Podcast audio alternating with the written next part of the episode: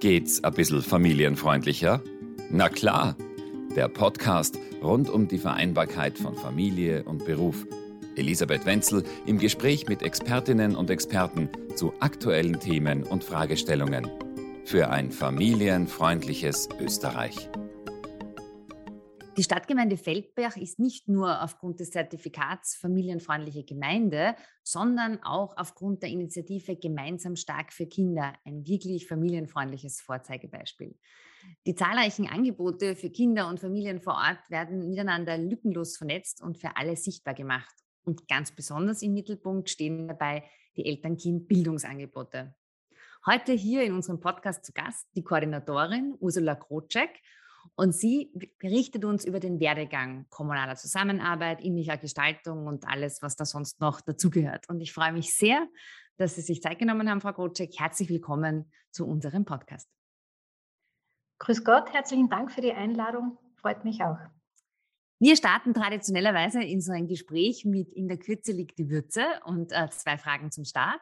Und damit auch an Sie die Frage für Sie persönlich. Familienfreundlichkeit ist dass Kinder, Jugendliche, Eltern, Großeltern, allgemein Erwachsene und Senioren sich in unserer Gemeinde wohlfühlen.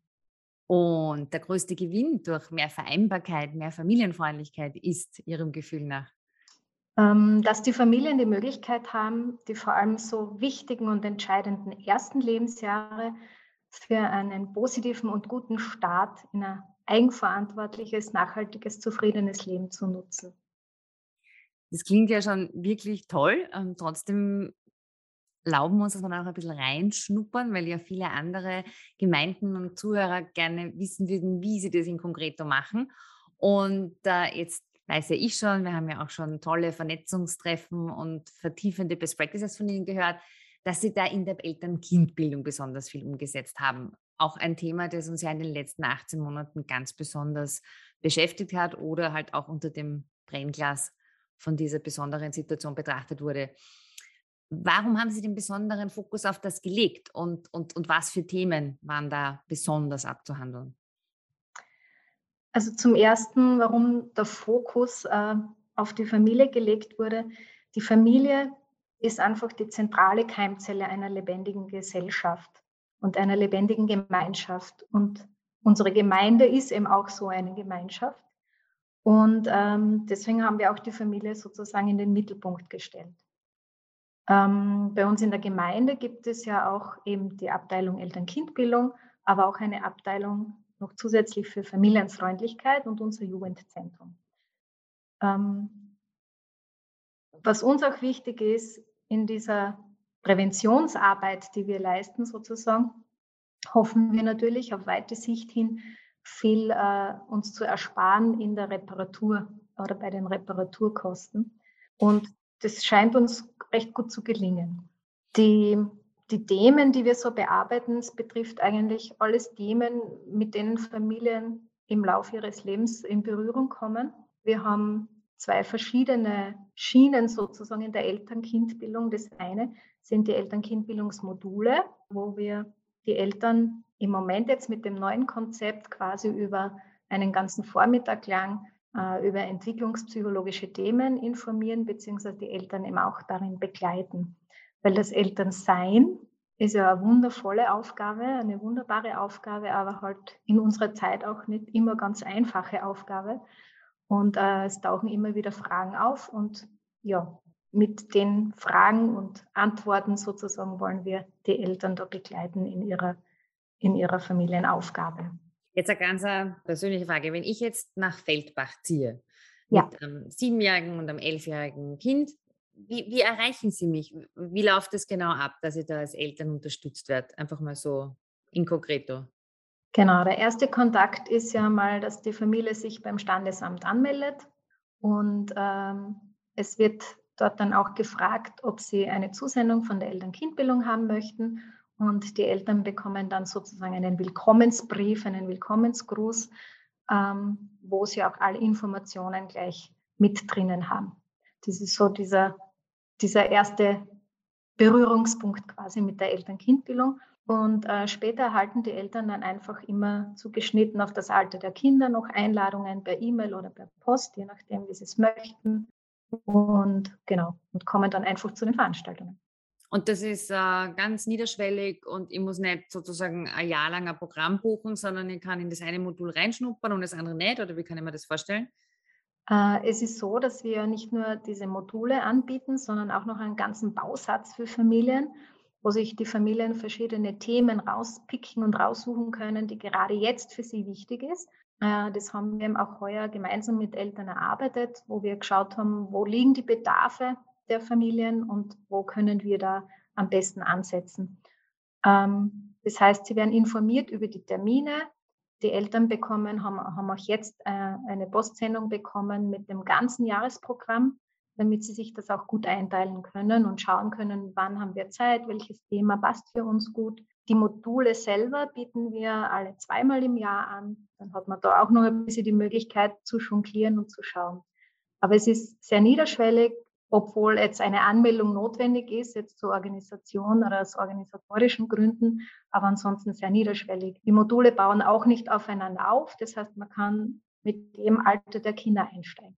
Jetzt wird zwar diese Podcast-Folge länger hoffentlich online sein und auch länger gehört werden, aber zum Zeitpunkt der Aufnahme ist ja gerade mal wieder äh, Social Media schwer ein Thema, weil irgendwie doch relativ äh, elementare, einschneidende Ergebnisse, wenn das einmal kurz nicht funktioniert.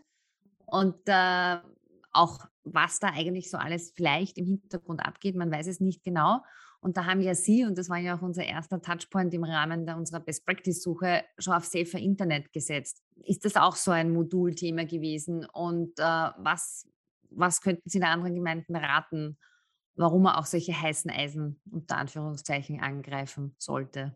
Genau, gerade diese heißen Eisen sind wichtig anzugreifen, weil das sind ja auch diese Themen, die bei den Eltern viele Fragen äh, aufkommen lassen. Und wir hatten das Thema Umgang mit Medien äh, in der Familie schon immer von Beginn an im Programm. Äh, das war bei uns im Modul 8, sozusagen im sechsten Lebensjahr. Äh, wir haben aber auch immer wieder Workshops zusätzlich noch äh, einfließen lassen auf Wunsch der Eltern, die eben beim Modulprogramm sozusagen diesen Grundstock mitbekommen haben und gesagt, ja, aber das Thema jetzt Cybermobbing würde uns sehr interessieren. Dann haben wir einfach kurzfristig zu diesem Thema einen Workshop organisiert. Wir haben natürlich äh, das Thema digitale Medien und Umgang in der Familie damit jetzt wieder in unserem Bausatzprogramm mit drinnen und da freuen wir uns schon sehr drauf man geht da so Kooperationen ein mit anderen Stakeholdern, nennt man das, glaube ich, heutzutage in der Gemeinde, weil sonst erreicht man ja oft die, die eh schon eigeninitiativ sind und eine gewisse Bewusstseinssituation äh, haben. Aber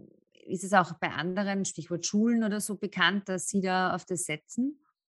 Ja, äh, wir haben von Anfang gute Netzwerkarbeit betrieben und geschaut, wer könnten unsere Partner sein, nachdem wir ja schon in der Schwangerschaft beginnende Eltern zu begleiten, äh, sind wir auch auf Gynäkologen und auf unsere Geburtenstation im LKH Feldbach zugegangen, auf die Heb also zu den Hebammen. Wir haben versucht, überall Kontakte zu knüpfen und äh, uns gut zu vernetzen. Natürlich mit den Kinderbildungsbetreuungseinrichtungen, mit den Schulen, mit allen Anbietern rund um Familie, mit dem Elternberatungszentrum, alles, was es eben in der Gemeinde gibt. Das heißt, so eine ist-Stand-Analyse war mal so diese, dieser erste Schritt, um zu schauen, wer arbeitet im Bereich Familie und wo können wir uns gut vernetzen. Ist ein schönes Wort. Ist-Stand-Analyse ist ja auch die Basis unserer Zertifizierung. Also von dem her wird hier gelebt. Ähm, und es klingt irgendwie so, als wären sie total durchdrungen von so einer äh, systematischen Betrachtung. Was wir oder ich seitens Familie und Beruf extrem spannend finde, ist ja, dass ähm, oft dann kommt ja das Angebot, gibt es in der einen Gemeinde, aber bei uns leider nicht. Und die Tendenz geht da ja Gott sei Dank immer mehr Richtung familienfreundliche Region, Zusammenarbeit, überregionale Zusammenarbeit. Und äh, Sie sind ja auch hier ein Vorzeigebeispiel und haben ja, wenn ich mich richtig erinnere, mit Ihren Nachbargemeinden da kooperiert. Geben Sie uns da auch noch einen kurzen Einblick, wie das ausschaut? Genau. Äh, zum einen haben wir eben äh, mit den vielen Lockdowns in Zeiten der Corona-Pandemie versucht äh, zu schauen, wie können wir Eltern weiterhin gut begleiten es ist dann zum einen dieser gemeinsam stark für Kinder Newsletter entstanden, den die Eltern und Multiplikatoren einmal im Monat erhalten. Und zum Zweiten haben wir ab Februar unser ganzes äh, Modulprogramm online gestellt.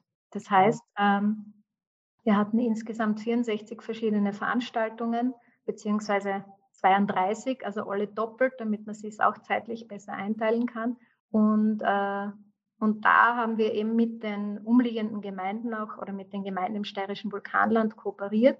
Das heißt, die Stadt Feldbach hat gesagt, wir wissen, kleine Gemeinden können jetzt nicht so schnell äh, eben online da was auf die Beine stellen. Und die Eltern aus den Gemeinden können gerne bei uns teilnehmen, kostenfrei. Und äh, es war dann so, dass die dann auch angerechnet wurde, diese Teilnahme bei den Gemeinden draußen. Und kann da eine interessierte Gemeinde aus unserem Netzwerk noch ein bisschen reinschmückern? Steht da noch was online oder muss man da registrierter Partner sein oder wie kann ich mir das vorstellen? Man muss nicht registrierter Partner sein. Also online haben wir weiterhin sowieso im Programm und äh, über unser ganzes Konzept kann man sich auch auf unserer Homepage äh, erkundigen und nachlesen, wie das genau ausschaut mit dem Bausatz, mit den Modulterminen. Steht alles auf unserer Homepage, also Stadtgemeinde Feldbach, familienfreundlich, die familienfreundliche Stadt und dann unter Eltern-Kind-Bildung unter Termine und Aktuelles findet man dann alle Infos. Ja, sehr, sehr spannend. Jetzt sind Sie schon so weit, aber wie man weiß, lassen sich die Guten ja immer noch mehr einfallen. Jetzt meine Frage, was, wo sehen Sie in den nächsten Jahren die Herausforderungen, die da in der Eltern-Kind-Bildung auf uns zukommen und, und welche zentralen Themen stehen da bei Ihnen in Feldbach oder auch bei Ihnen persönlich in Ihrer Kompetenz im Vordergrund? Ähm, ja, nachdem wir diesen Workshop mit den Eltern gemacht haben und die Bedarfe auch abgefragt haben, ähm, kann ich das gleich beantworten. Zum einen äh, haben wir gesehen, ganz wichtig, wenn man so diese Lebensbiografie eines Kindes anschaut und dann schaut, wie schaut es da in der Präventionskette aus, wo gibt es da vielleicht Lücken.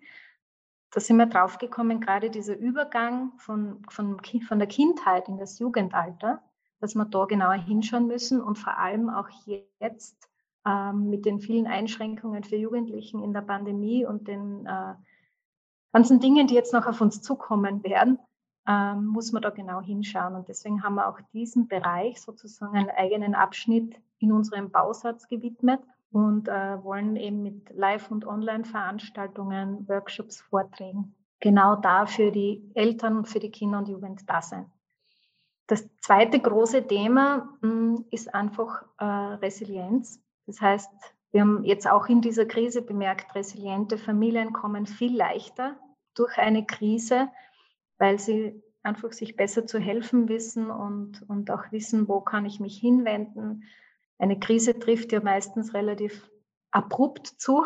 Das heißt, man kann sich ja nicht auf eine Krise so weit vorbereiten, aber das heißt auch dieses Thema Resilienz mit allen Themen, die da reinfallen, äh, haben wir auch so in unseren Köpfen, genau. Das schaut danach aus, als wäre der Feldbach wirklich gut aufgestellt. Und äh, damit darf ich zum Schluss nochmal, trotz all dieser tollen Programme, auch in aller Kürze fragen. Vereinbarkeit und Familienfreundlichkeit ist für Sie herausfordernd, weil? Weil ganz einfach Wirtschaft, Politik und Familie zusammenspielen und zusammenkommen muss. Und wo sehen Sie Familie und Beruf so in zehn Jahren?